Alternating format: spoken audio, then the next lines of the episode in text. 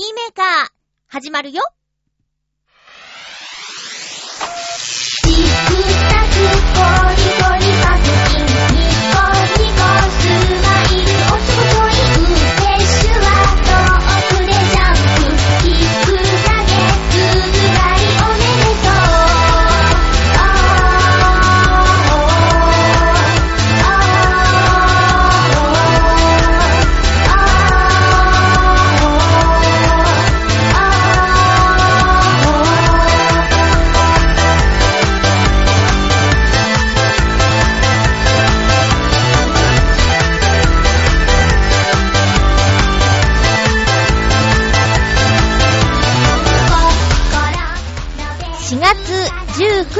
まゆっちょのハッピーメーカー。この番組は、ハッピーな時間を一緒に過ごしましょうというコンセプトのもと、ちょわへよ .com のサポートでお届けしております。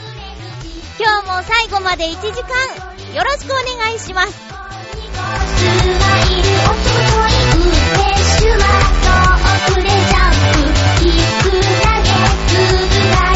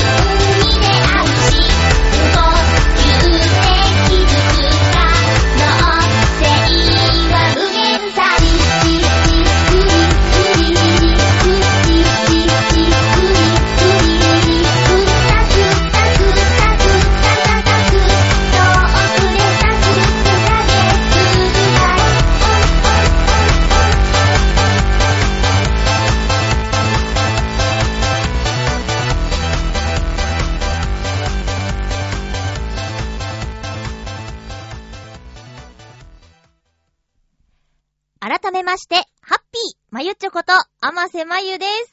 聞いてますよ、イタジェラ。もちろんじゃないですか。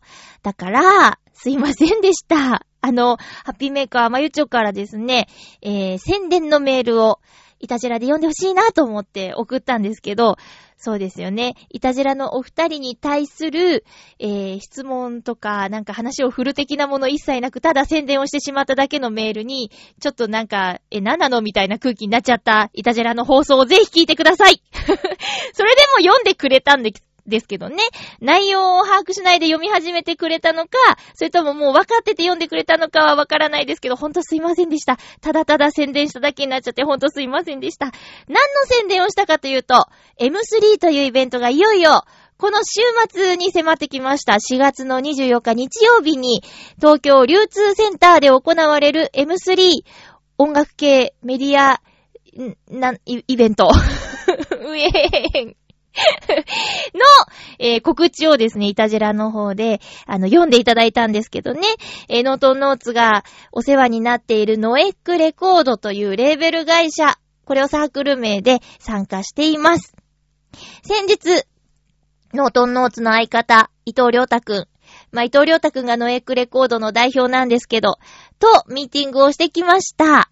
M3 については、良太くんも私も未経験なので、実際どうなんだろうねって、何が起こっても楽しもうという結論で終わったんですけど、じゃあ、何をするか。一応、検索かけたり、過去の M3 参加者さんのブログなど、写真など見てみて、だいたいこんな感じかなって予想は立てている感じです。ただまあ、実際行ってみないとわからないことだらけで、えー、すが。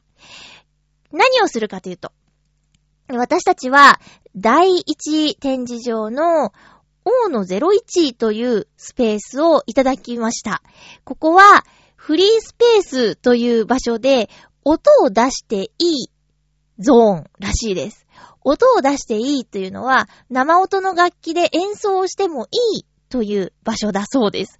他のところはね、あの、机1個分のスペースで販売のみとか、あの、プレイヤーを持ってきて視聴してもらう。それはヘッドホンつけて視聴してもらうとかそういうゾーンが多い中でフリースペースをいただいたそうです。まあそこを希望したみたい。理由は、え、りょたくんが、あのー実際にライブができないアーティストを僕はあまり好きじゃないっていうところから、やっぱ歌う、歌音楽にまつわる人ならライブしてなんぼみたいな考え方があるそうで、じゃあ実際にその場で歌うことになりそうです。もう、なんていうかな、そのたくさんの人が訪れる会場の中で、フリースペース、うんとね、狭いんですよ。90センチ、180センチの縦長のスペースをいただいて、まあ、テープで区切ってあるような感じですね。バミリーしてあるみたいな、そんなイメージですよ。で、まあ、ツルツルの床に地べたに座るなり、まあ、そこを自由に使っていいらしいんですけど、両隣にも音を出すアーティストの方がいらっしゃるので、まあ、一斉に音楽やっちゃったらもうね、消し合いですよ。そんなの良くないから、ちゃんとね、おそらく、あ、じゃあ、こっから何分間やりますか。あ、じゃあ、私たちこっから何分間やらせていただきます。じゃあ、え、こっちのお隣の方はこっから何分間ですね。みたいなやりとりをしないといけないんじゃないかな。それすらわからないし、明記されてないので、パンフレットに。えー、どうなるかほんとわからないんですけど、どうやらお隣は外国人アーティストの方らしいですよ。ヒヤヒヤ。どうしよう。あと、私たちはね、鍵盤とボーカルの、まあ、至ってシンプルな音楽をしてしまうんですけど、他に、そうですね、もう公式サイトに参加者リストが載っているんですけど、ギターを置いて演奏するスタイルをとっているなんとかさんとか、なんかいろいろとね、変わった演奏をする方が近くにいらっしゃるよ。そりゃね、フリースペースで演奏しようって方々だから、あまりシンプルな人はいないんじゃないかなってね、ちょっとヒヤヒヤしてます。イメージは路上ライブですね。ただ、音楽に関心のある人の中でやる路上ライブです。路上ライブ自体やったことないのに、超怖いっす。正直超怖い。いや、どうなっちゃうんだろう。まあ、地声でね、マイクもないし、で、りょうたくんはちっちゃい鍵盤を持ってくねって言ってて。で、それを置き引きじゃなくて、あの、肩から下げて弾けるようにして改造していくって言ってたよ。で、その路上ライブ的に歌うと思いますっていうのが一つと、あとノエクレコードで取り扱っている CD たちをこの日の会場特別価格で販売いたします。今んとこノエックレコードで取り扱っている CD は、えーっと、新譜で3枚。ノートノーツのハピオロジーと伊藤良太くんのリサイクル。そして今回、この M3 に合わせて、良太くんが作った初音ミクちゃんのミクの本棚というアルバムの3種類が新譜としてね、ノエックレコードのアイテムがあります。で、これらをですね、これちょっと値段言っていいのかな？ま、すべて特別価格。しかも3枚買うとさらに特別価格っていう、もうほんと大大大バーゲンですね。この M3 の会場に入るためにはチケットが必要で、当日会場で買えるそうなんですけど、1000円。で、前売り券は1080円で、えー、カタログ付きって書いてあったよ。前売りのが80円高いのなんで？って思ったら、カタログ代かな？カタログあった方がいいだろうから、どこで買えるのかよくわかんないんだけど、えっ、と、M3 のホームページでチケットについて調べてみてください。カタログ付きのチケットはどこで買えるのかとか書いてあると思います。えー、で、チケットを買って入ってきてくださるお客様に、割引で CD を販売しよう。あとは、あの、ちょっとね、値段が低下だと買ってもらえないかもしれないけど、あ、こんだけ安いんだったらちょっと聞いてみようかなっ。まあ、とにかく手に取っていただきたいというところから大バーゲン。どうやら、え他のアーティストさんたちもそういった売り方をするみたいですよ。で、音楽だけじゃなくて、ボイスドラマとかの販売もするそうです。もうすべて音にまつわるいろいろを取り扱うイベント。イタジェラの中でヨシオンさんが言ってたけど、コミケみたいなもんかなって言ってたけど、そうですね。おそらく音楽の、コミケの音楽バージョンだと考えていいみたい。で、だってパンフレットにはコスプレについてとか書いてあったから、コスプレイヤーさんの方もいらっしゃるんじゃないかな。特にあの、ボーカロイドの格好した方とかいるんじゃないかな。イメージね、イメージ。行ってみてどうなのかよくわかんないけどね。私たちは至ってシンプル、いつものノートノーツスタイルで行きたいと思っております。あとは、給付。これね、びっくりしたんですけど、ポムルズ。これね、10年前に作ったアルバムみたいね。だいたい10年ぐらい前そんな前じゃないか。10年も前じゃないか。まあ、でもとにかくすごく昔に作ったアルバムなので、これをですね、ほにゃららしちゃいたいと思います。もうまあ、この番組を聞いている皆さんはポムルズ持ってらっしゃる方が多いと思うんですけど、持ってらっしゃる方には非常に心苦しいことをしちゃいたいと思います。あと、以前作った頑張れハッピーメーカー、ノートノーツの最初のシングルですね。これも、ほにゃららしちゃいたいと思います。限定枚数あるので、もし、特にノートノーツのハッピーメーカー頑張れ持ってない方いるかもしれないですね。これ欲しいという方はお早めに会場にいらしてください。ちょうだいって言ったら、あげちゃいます。ひどい？買った人にひどいよね。ただまあもう何年も経ってるし、もうこれ以上売れないという判断をしまして、在庫一掃セールですよ。ええ。そんなようなことをしようと思います。あとは私たちが M3 ってこういうイベントなんだっていうお勉強をしに行くのと、あと、いろいろ配布物あるだろうから、そういったものを片っ端からいただいていこうかなと。どんな音楽やってる人がいるのか、出会いと、えーつながりのチャンスをいただけたらな、なんていう風にも考えています。ということで、M3 については、そんな感じなんですよ。改めて、大事なことだけ言いますと、4月の24日日曜日、えー午前11時から、えー午後3時30分まで、東京流通センター、最寄り駅は流通センター駅ご利用で、えーいらしてください。当日券は1000円です。前売り券は1080円でカタログ付きだそうです。M3 の、えーホームページがありますので、そちらに詳細、参加サークル名一覧と、そのサークルさんのホームページに飛べるようになっているリンク集もありますので、興味のある方は見てみてくださいね。もしかしたらあなたのお友達や、えー密かに応援している声優さんや、何かアーティストさんが参加しているかもしれませんよ。だからついでにノートノーツにも会いに来てくださいね。りょうたくんのソロの演奏もあります。ので、えー、ぜひ聞いてください。そして、そう、この日に合わせて発売される伊藤良太くんが作った初音ミクちゃんのアルバム、ミクの本棚。こちらもね、もう Amazon で、えー予約販売しているみたいなんですけど、販売？予約受付中か。販売はまだですね。あの、だいぶ予約が入ってるみたい。ノートノーツのハピオロジーの時よりも予約数が多いって言ってたよ。だから、初音ミクちゃんの人気ってすごいんだなっ、改めて思い知っていると、りょうたくんが言っていました。皆さんの中で初音ミクちゃん好きな人いたら、ぜひ聴いてみてください。あの、ほとんどの曲が YouTube でもう公開されているんですけど、改めて作り直した音もあるそうです。えー私もね、りょうたくんが作るミクちゃんの音楽好きなの結構あります。初恋桜とか、あと、えっとね、と、あ、なんだっけな。あ、私のことが好きになるとかすごく可愛いよ。まあまあ、あのー CD 買う前にちょっと聞いてみたいという方は YouTube で検索してみてください。伊藤良太くんのブログから、えっ、と、ミクちゃんの作品集へのリンクあったはずです。ブックマークにありました。なので、そっから見てみてください。M3 については不安もありますが、お祭りだそうなので、楽しんで参加していきたいと思います。もうね、この間のミーティング、2月のライブ以降、2月、3月、4月、2ヶ月以上ぶりに相方に会いました。まあ、いろいろとね、バタバタしてたみたい。その初音ミクちゃんのアルバムの制作もあり、お仕事もあり、いろいろとね、あの、忙しかったみたいで、ミーティングやらなきゃやらなやらなきゃと思いつつ、なかなか会えなかったねーなんて言って。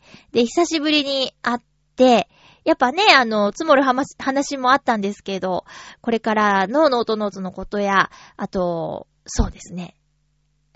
浦安で行われる音楽のイベントにぜひ参加しようという話もしました。えー音楽村というイベントの参加アーティスト募集の記事がも出てまして、えー今回は9月11日に開催される浦安の音楽村。昨年は6月にやっていたような気がしたんですけど、おそらく三社祭りの影響かな。えー秋にやるそうです。えーっとね、ただ、定員が20組なんだそうです。だからね、オーディションになるんじゃないかな。えー、デモテープをつけて提出しなきゃいけないんですけど、それによっては、弾かれてしまうかもしれませんが、えーと、私はもう9月11日有給取るからね。皆さんも、浦安のイベント音楽村、チョアヘヨ .com もおそらく、いつもなら、いつも通りなら、チョアヘヨ .com もブースを出して、あの、イベントに参加すると思われます。過去そうでした。今年、今回どうなるかわかんないけど。なので、皆さんも今から9月11日、休み取っててください。そして、ね、あのー審査に通るように祈っててください。落ちちゃったら笑ってください。そんな感じです。あ、で、ちょっと脱線しちゃったんですけど、あのー M3。M3 というイベント、まあ、華やかで賑やかなイベントですよね。で、公式ホームページにも書いてありました。まあね、まゆちは冒頭になぜこの話をしないのかと思ったリスナーさんもいるかもしれませんが、そりゃ触れないわけにはいかないですよ。九州で起こっている大きな地震ね、えー、すごく心配だし怖いな、怖いな、心配っていうのは、そうだな、ちょ、ちょっとね、この話をするのはとても難しいんですけど、あのー私はツイッターとか利用していて、ちょっとやっぱ違和感感じてるんですよ。あの、お見舞い申し上げますツイートね。いや、もちろん、その気持ちがあって、そう思ってますって表現することは自由だけど、じゃあそれを見た実際に今怖い思いをしている人たちは、どう思うかなって考えたら私は書けない。そんなこと。思ってるよ。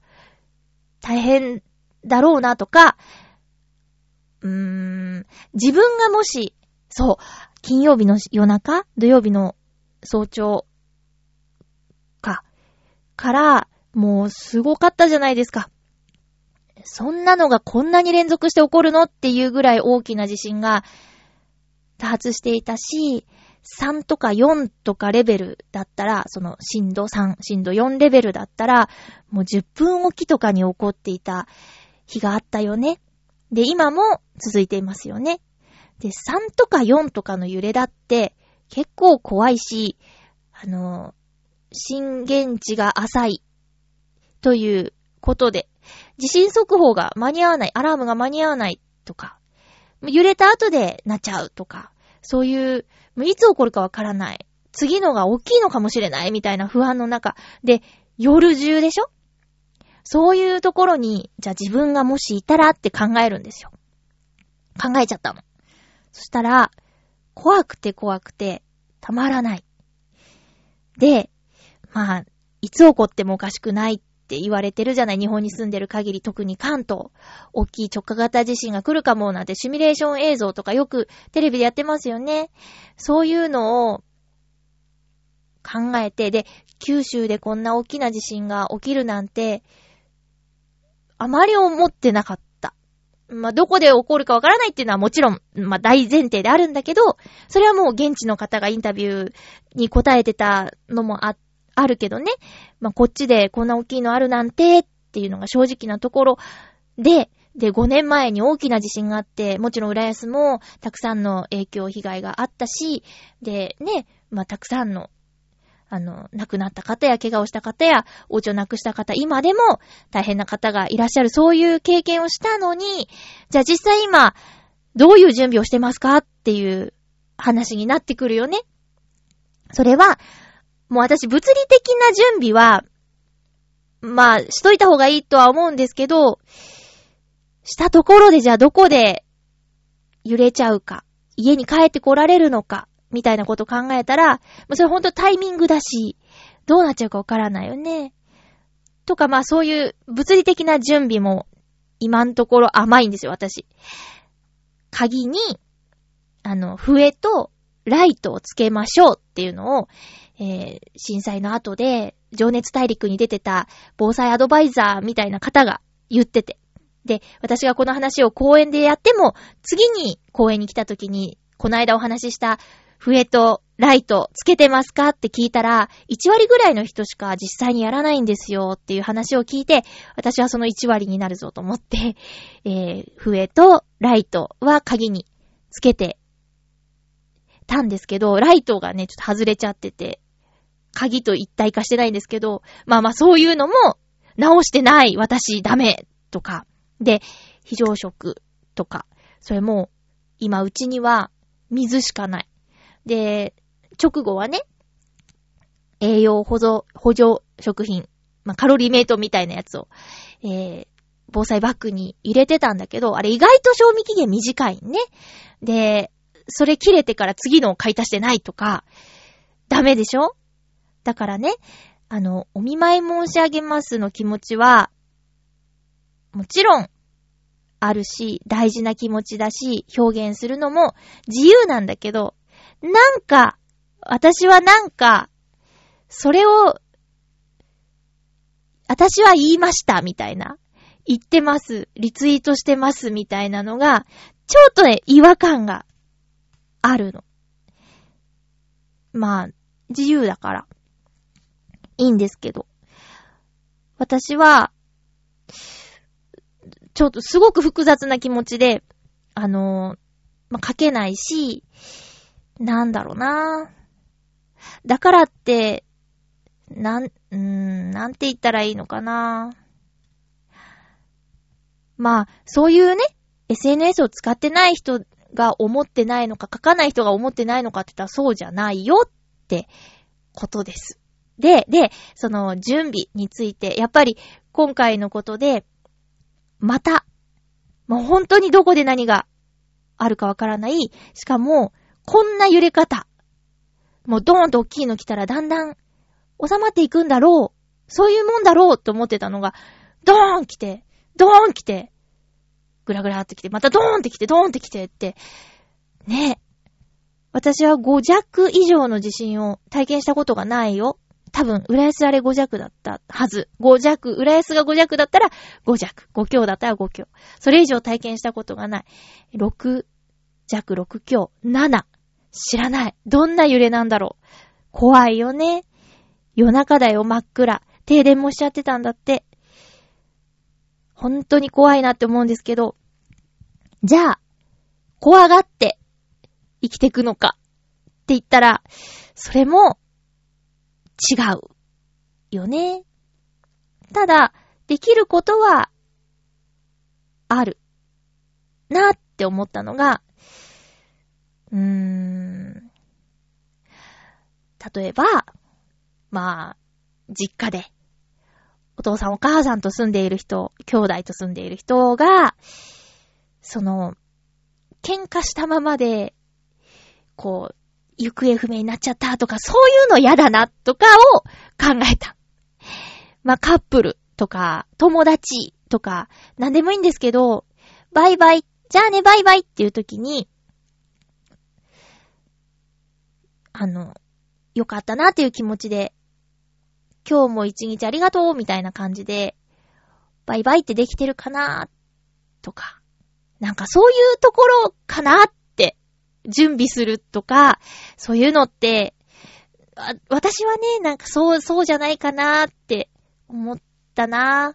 突然何があるかわからないっていうところからそういうことを考えてしまったんだけど、うーん、他にできることってなくない？準備いくらしたってさ、うちね、マンション1階なんですけど、ちょ、ちょっと今回、いろいろ見てたら、1階潰れちゃうんだよね。まあ、古いし、うちのマンション。って考えたらさ、あの、まあ、家、家の中にいてドーン来たらもう終わりだろうし、で、外にいてドーン来て、あ、ちょっと蓄えがあったから取りに帰ろう言ったところで、あんなにひどいの来たら、もう多分潰れてて入れないだろうし、とか、思ったらもう、どう生きていくかみたいな、メンタル、精神面での準備ぐらいしかもうできないよって思った。もちろん、もちろんそのね、飲み物、食べ物系も、何にもしないのは良くないと思うよ。うん。ね、そ、そういうことをちょっと考えちゃった。うん。だから、なんですかね。あ、なんていうか、極論っていうか、誰かが、これもツイッターで言ってて、私もその人の考えに共感して、いいねってしたんだけど、あの、そんなね、言葉でアピールするんじゃなくて、まあ、現実的な問題というか、現実的に必要なものは、やっぱお金ですよねってことをその人は言っていたの。だから、募金、うん、物理的な支援。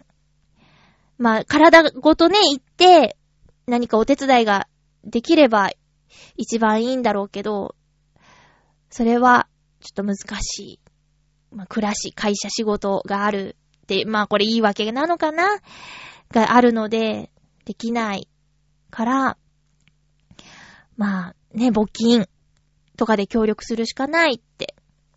なんかいろいろとね、今回のことで5年前の被災者さんが、こうだったからこういうことしないでほしいとか、あの、現場で働いてる人が悲しい思いをしている、現実みたいなこととかも、ツイッターのタイムラインに流れてくるんですけど、うーん、私はそういう、なんていうか、お見舞いメッセージよりも、そっちの方が、興味ある詩を見たいなと思うよ。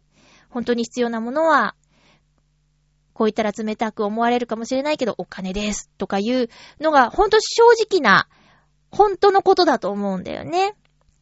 で、あと、うん、役所の人が、まあ、地元、九州でね、あの、働いている方が、避難所のお世話をしているんだそうです。で、その人の住まいだって、その、そこなんですよ。九州。なんですよ。で、自分のお家だって大変なことになってるし、あの、会えない人もいる中で、一生懸命、その、現地で働いている。一生懸命やってんだけど、逃げてきた、避難してきている人たちから、クレームしか出ない。で、それがとても悲しい。で、まあ、体育館とかね、避難所で、寝っ転がってスマホでゲームしている人もいるんだって。でね、そういう人たちにね、ちょっと手伝ってほしいって思ってますっていうツイートとか見ちゃって、うわーって辛いなーって思って。だからね、ま、私が住んでいるところで、そういう状況になったとき、お手伝いできる人であろうと。そういうのも準備だと思う。どういう人でいられるか、緊急事態にどういう人でいられるか。うーん。実際その場になったらね、どうなるかわからないよ。ただ、そういう人がいる、そういうことで悲しいことを経験している人がいることを知っているか知っていないかっていうのは、大きいと思うんだよね。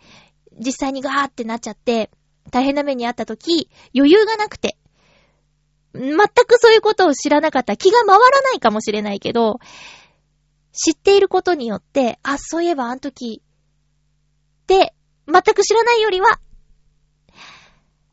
て、思ってるんですけどね。実際、実際どうなるかはわからないですけどね。うん。なんか、急だったね。そ、そりゃそうか。そりゃ、いつもそうだよね。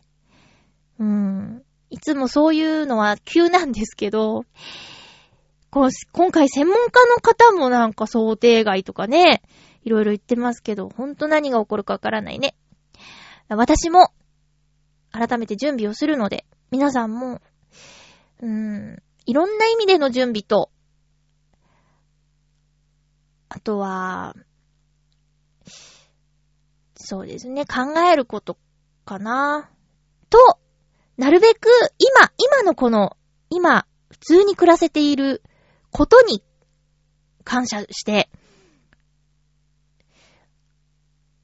現地のことを思って悶々としているのは、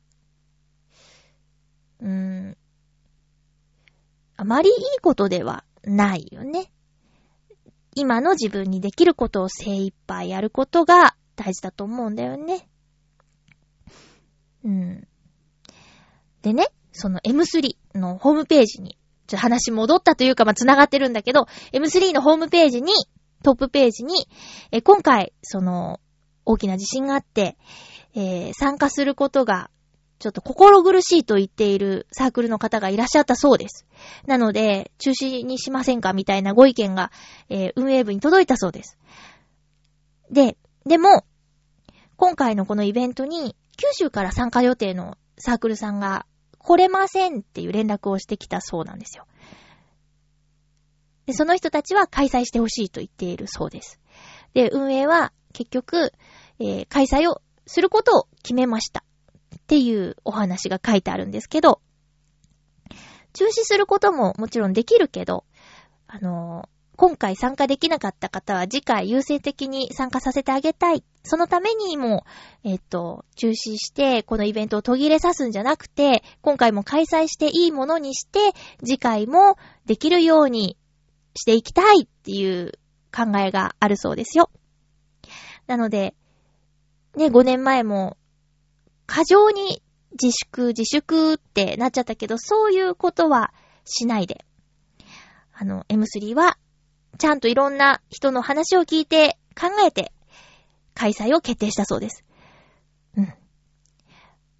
おそらく募金箱とか置かれるんだろうね。そういうところでも助けができると思います。なので、えっ、と、まあ、いろいろとね、本当に大変な思いをされている人がいる中でですけど、イベントに参加して、まあ、そうですね、次回につなげられるようないいイベントにする一員として頑張りたいなと思っています。ちょっと、まとまらないけど、いや、複雑な気持ちなんですよ。怖いし。うーん。親戚が九州にいますね。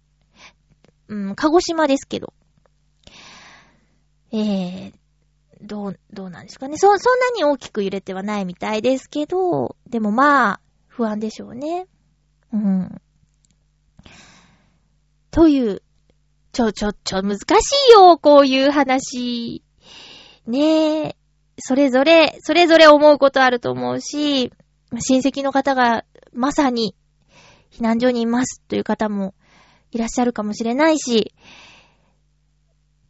ね、まだ終わったものじゃないし、これからどうなるかもわからないことだから、うーん、ね、人が傷ついている現状だし、行方不明の方が今いらっしゃる状況だし、うーん、なかなか私なんかがそんなこと語れないですけど、私、個人的な感想と、今回のことで思ったことという風に聞いてもらえたら嬉しいです。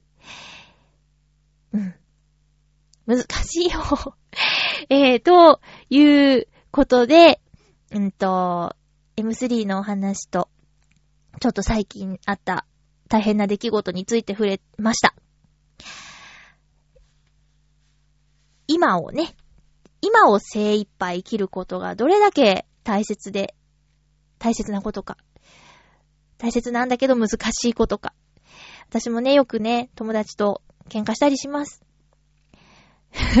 喧嘩？喧嘩っていうかね、意見がぶつかったりとか、で、もうちょ、今日帰るわ、みたいな、バイバイすることもあるけど、それ良くないなって思った。だって、本当に嫌いで喧嘩してるわけじゃないしね。なんか、ああ、もう、もういいよ、みたいなのって、本当はなんとかしたいけど、なんとかできてなくてっていう時、一番嫌じゃん。なんか、仲直りしたいけども、もうちょ、もうっていう、バイバイってほんと嫌だよね。だから、ちゃんと揉め事があったら、その場で解決させてから、ごめんね、またね、つって、バイバイしないと。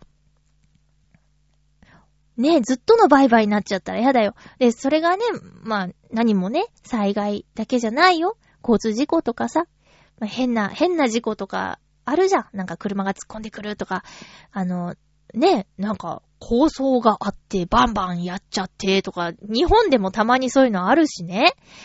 だから、ちゃんと、バイバイしないと。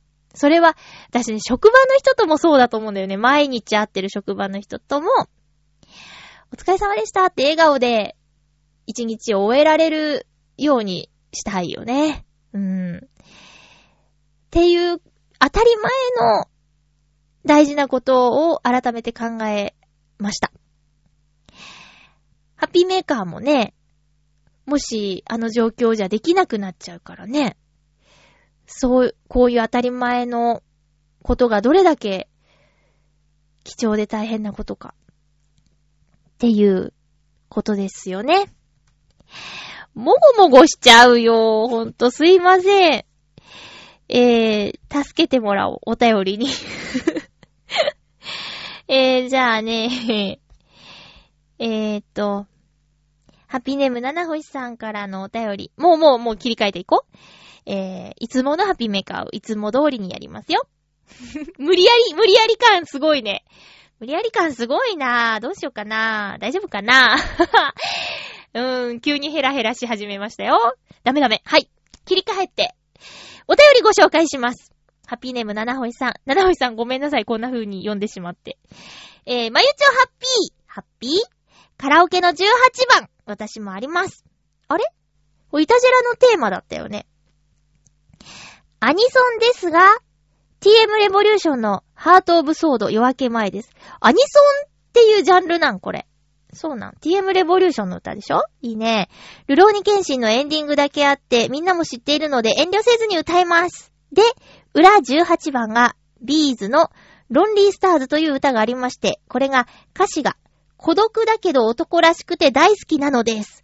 あんまり知られていませんが、新しく映画化された北斗の剣のエンディングに使われているそうなんですが、新しい曲もどんどん覚えていきたいと思います。そうなんだ。もうさ、でも、アニメの歌を、ま、いわゆる歌手さん、みんなか歌ってる人は歌手なんだけどな。まあ、アニソンに、アニメに使われましたっていうだけで、アニソン、アニソンなの？こう、そうだ、嬉しいんだ、生きる喜びとは、全然違うやん。あれはもうアニソン。あんなこといいなとかもアニソンだし、サザエさんとか、ああいうやつと、えーっと、この TM レボリューションとか、あと、そうじゃなくても、ね、いろんなアーティストさん、特にコナンとかも、有名なアーティストさんが歌ってたりするけど、これ、テーマソングとか主題歌になっちゃうともう、アニソンって言われるのかな好きですよ、ハートオブソード。かっこいいよね。あれ、剣の音とか入ってったっけ？チンキーンつって。ね。このビーズの曲知らないですね。北斗の剣か。北斗の剣って、あ、あれでしょ？安部博さんが、ケンシロウの声やったっていう映画ですよね。見てないけど、そっか。えー、続きます。あと、ノイタミナですが、英語のアニメーションを逆に読んだら、ノイタミナになります。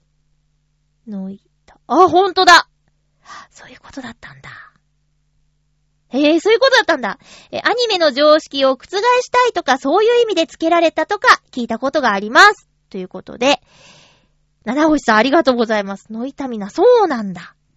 なんか意外と、由来普通、みたいなね。ありがち、みたいなことでした。なんかもっといろいろあるのかと思った。そっか。だからこんな不思議な言葉なんですね。逆さ読みでね。うーん。七星さんありがとうございました。18番。あ、先週、曲のタイトルが出てこなかった曲なんですけど、あれは、甲賀忍法帳でした。甲賀忍法帳を歌うと、とりあえず、盛り上がってた時期がありました。メ、メンバーがね、そういうメンバーだったよ。七星さんありがとうございます。私もちょっと最近新しい曲全然歌う練習して、あ月9の主題歌の明日への手紙っていう歌をね、歌えますよ。最新曲でしょ？すごく気に入って、なんかいいなぁと思って歌ってました。すごくいい。手島さん。あれですよ、ゲド戦記で、主役、ん？主人、ヒロインの声をやっていた方ですね。あの方の声は本当に幻想的で、なんか、他の方とは違うって感じする。プラネタリウムとか、プラネタリウム？じゃあ、アプリか。アプリでなんかね、星を見るアプリがあったんですけど、星を見てるときにその手島さんの、ちょ下の名前がちょっと思い出せないんですけど、えっと、歌声が流れるアプリがあって、ぴったりなんですよ。すごく好きなアプリでした。今ちょっと入ってないな。最新のやつには入れてないんですけどね。え、七星さんありがとうございます。続きまして、コージーアットワークさんです。2通続けていきますね。まゆっちょハッピー、ハッピー？昨年、浦安で開催された第1回ミューミュー展で限定発行した写真展。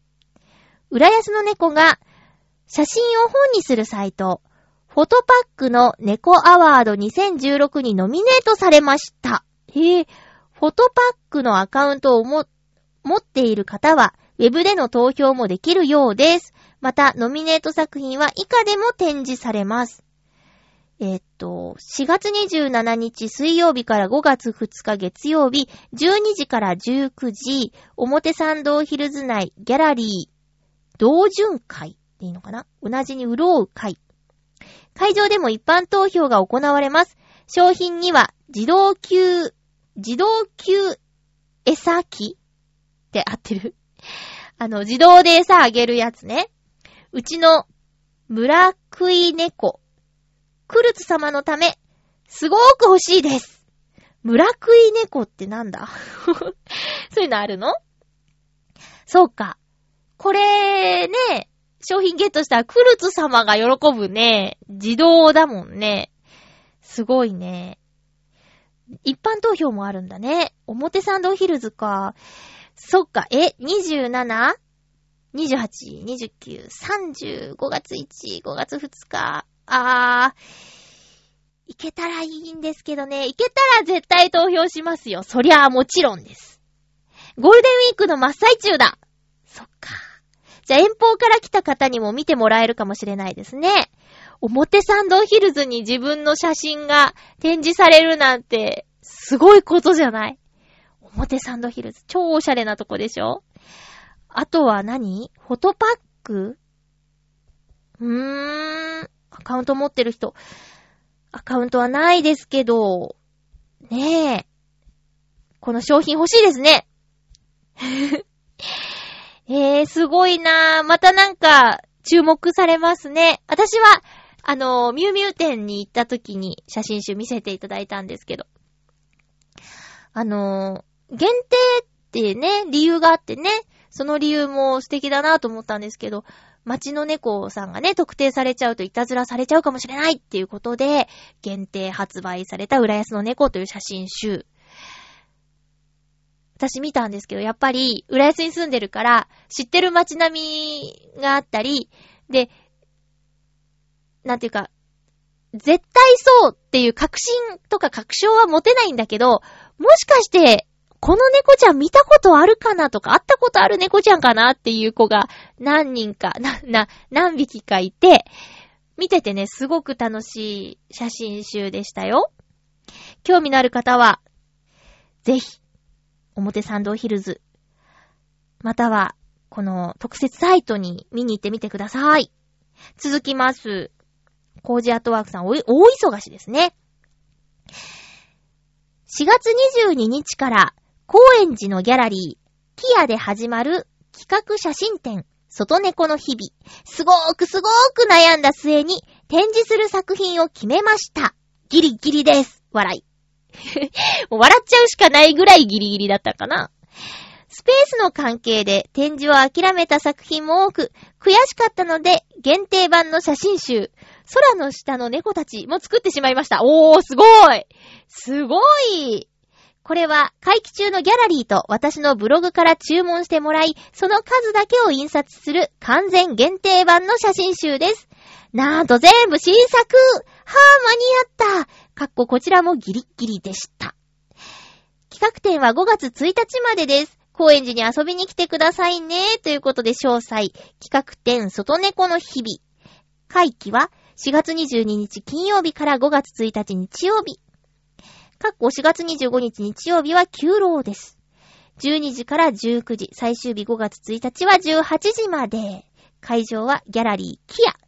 東京都杉並区高円寺北2-37-5-102。アクセスは JR 高円寺駅北口より徒歩およそ4分。だそうです。まあ、ちょっとね、あの、パパパーって言っちゃったからメモできないよね。えっ、と、コージーアットワークさんのブログ、尻尾追いの日々におそらく書いてあるでしょう。えー、ブログ私更新できたら記事にしたいと思います。できなかったらごめんなさいね。大忙しですね。この、ちょっと待ってよ。表参道ヒルズの展示と被ってますね。大変。高円寺と表参道結構距離あるんじゃない？顔出せるかな？いけるかな？いけるといいな？いけるといいにゃ？ー。ま、とにかく、目処がついたということでお疲れ様でした。ギリギリか。それでもギリギリなんですね。完全限定、完全限定版の写真集。これもすごいですね。会場に飾りきれなかったから、もう、写真集作っちゃえっていう、超アクティブですね。猫の好きな方、ぜひ、足足を運んでみてくださいね。ということで、お便りありがとうございました。コーナー行きましょうか。今週のおすすめの一本おすすめの一本をご紹介しているコーナーです。3回目の今回は、脳内ポイズンベリーをご紹介します。もしかしたら、見た直後に番組で話したかもしれないんですけど、脳内ポイズンベリーが、レンタルショップに全然ないんですよ。あの、だいたいいつも貸し出し中で空っぽなんですね。それぐらい、あの、見たい人が多いっていうことだと思うんですけど、私もずっと2ヶ月ぐらい通って、やっとあったって借りたものですね。えーっとね、どんな話かと言いますと、少々お待ちください。えーっとね、えーっと、えーっと、うーん。これかな？えー、解説っていうところ読みます。ヤフー映画の解説っていうところでご紹介。テレビドラマ、失恋ショコラティエなどで知られる、水木瀬戸なの人気コミックを実写映画化。7歳下の男性と年上の男性とのややこしい関係に苦悩するアラサー女性の脳内世界で様々な役割を持つ脳内会議メンバーが討論を繰り広げるという異色の設定で描く。ヒロインは牧陽子さん。彼女の脳内世界で会議を取りまとめる議長役にテレビドラマモーズで牧と共演した西島秀俊さん。という、あ、これちょっとストーリーと関係ないけど、まあ、一言で言うと、インサイドヘッド大人版ですね。インサイドヘッドがなんだっていう方は、えー、ピクサーの映画です。えっと、これも5つの感情が小さな女の子の頭の中で、えーいろいろと活躍をするお話で、今回のこの紹介している脳内ポイズンベリーは、インサイドヘッドでは小学生だった設定がアラサー女性というところですね。なので、まあ、恋愛要素が非常に強い映画なんですけど、私ね、もうズッキュンズッキュン来ちゃって、なんていうか、この、アラサー、アラサー女性っていう設定なんだけど、私ちょっとアラサーじゃないね。間もなくアラフォーですけど、共感しちゃいまして。これは、そうだなぁ女性の気持ちを知りたい男性にも見てほしいし、えー女の子が見たら、大体、ぐっとくると思います。そうそうってなっちゃうと思います。私、そうそうってなっちゃいました。おすすめです。すごくテンポもいいし、脳内の、その、キャラクターたちがもうみんな個性的で、面白いですよ。えーっと、軽い気持ちで見られる映画。なので、サクッと。た、ただね、レンタルにあまりないので、今回の日本アカデミーとかに全然ノミネートされてなかったけど、私、ストーリーとか、その脚本賞とかそういうところにいてもよかったと思うんですけどね。公開されたのが2015、うんうん、そうねね、日本アカデミーに入ってなかったんで。全然入ってなくて、ノーマークだったんですけど、いや、見たらすごく面白くて、今年見た映画のトップ5に入るぐらいですよ。うん。なので、ぜひ、見てみてください。ちょっとあれね、説明が下手くそでしたけど なんやねんって思った方も見たら、ああ、よかったってなると思います。えっ、ー、と、おすすめできない一本っていうのもね。あ、でもいっか、これは。ただ、ただまあ、見たよっていう話なんですけど、じゃあ、見たそれをね、最新でおすすめすりゃいいのに、とてもちょっとこのコーナーに出せなかったのは、ジュラシックワールドかな。そう、ジュラシックワールド見たんですけど、ちょっとね、うん。うん。あの、吹き替えで見たんですよ。まあ、家でね、レンタルしてみ、見たんですけど、吹き替えで見たんですけど、ちょっとね、私、その女優さんのことはとても好きだし応援しているんだけど、完全にキャスティングミスだろうっていう配役でね、割と大きな小学生の男の子の声を女優さんがやってたんで、なんかね、違和感があったよ。残念でした。声のね、その、配役って、やった人が悪く言われるのがかわいそうだなって思うんですよ。絶対って言っていいぐらい、私これやる絶対これやるだからやらせてって言ってやってるわけないじゃんやってくださいとか、まあオーディションとかがあって、キャスティングの人がじゃあ誰々さんこの役やってくださいって依頼が来て受けるはずで、で、若手の女優さんなんて、え、嫌ですとか言えないし言わないでしょお仕事は嬉しいし。だからそんな中で、こう、矢面に立たされてね、誰々良くないみたいなことをネットに書かれたりさ、そんなのかわいそうだなと思って見てた。すごく素敵な女優さんなのに、今回はちょっと合ってなかったなっていうのが残念ポイントの一つなんだけど、まあその、ストーリー的にもね、ちょっと、えーっていう感じだったから、まあ、まあ、見た人はそう、そうだよねって思ってくれると思うんですけど、また見てない方、まだ見てない方は、え、英語で見ることをお勧めします。とりあえず。そうすればストレスが一個減るから。えー、さっきね、ちょっと、えー、脳内ポイズンベリーのところで、インサイドヘッドっていうピクサーの作品の話をしたんですけど、ピクサー店に行ってきました。あのー、ピクサーっていうのは映画を作る会社なんですけど、そのピクサーが、設立、創立30周年ということで、記念した展示をね、していたんですよ。で、前売り券があの、売り切れてしまうぐらいの注目度の高さで、えっ、ー、と、当日券を持っていないと、混んでいる時なんて、外で3時間待ったとかいう話も聞いたんで、なんとかして前売り券をゲットして、行ってきました。東京都現代美術館。木場駅から徒歩15分ぐらいかな。初めて入ったんですけど、すごくいい美術館ですね。ピクサーの最初から、最新作の、アーロと少年までの、えー、スケッチとか、ストーリーボード。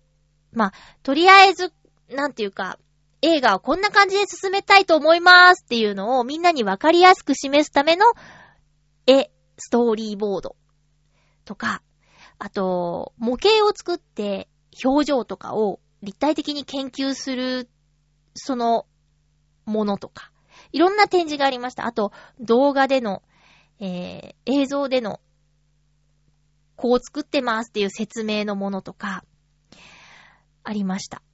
だから、ピクサーの作品が好きじゃない人でも、あ、こういう風に映画作ってるんだとか、すごい技術だなーっていうのを感じられる展覧会だと思いました。欲しいグッズ、最後にね、グッズコーナーがあったんですけど、欲しいグッズいっぱいあったんだけど、レジが大行列なのと、あともう商品選ぶのもぐっちゃぐちゃで、セールなのみたいな感じで、繊維を喪失して、何も買えなかったんだけどね。この絵があったら買おうと思ってたそれがね、トートバッグの形であったんだけどね、買えなかったなぁ。あれちょっと頑張って買ったらよかったーと思った。アートワーク、およそ500点一挙公開ということで、もしお時間あれば、平日がおすすめですね。平日、ぜひ行ってください。最近ね、美術館とかそういう展示に行くと、音声ガイドを利用するんですけど、今回安田なるみさんが音声ガイドを務めていました。アーロと少年でお母さん恐竜役をやっていたからかな？そのご縁かな？ああいうお仕事できたらいいなぁなんてね、ちょっと思いながら、えー、音声ガイドを聞いていました。展示物の横に説明とか書いてあるけど、それ以上の情報を得ることができるし、今回500円ぐらいだったんで、500円であの情報量すごく良かったですよ。なので、展覧会行くときは音声ガイドもおすすめです。ピクサー展に行ってきたお話をちょっと駆け足でしてしまいました。えー、5月の29日までやっているそうです。東京都現代美術館。土日はやっぱり混んじゃうので平日がおすすめです。ぜひ行ってください。ということで、そろそろお時間なんですよ。もう一回お知らせしますね。4月の24日日曜日、M3 に参加します。午前11時から午後3時30分まで東京ルー流通センター。最寄り駅は流通センター駅です。チケットは当日券1000円です。ノートノーツは O の10というスペースにいます。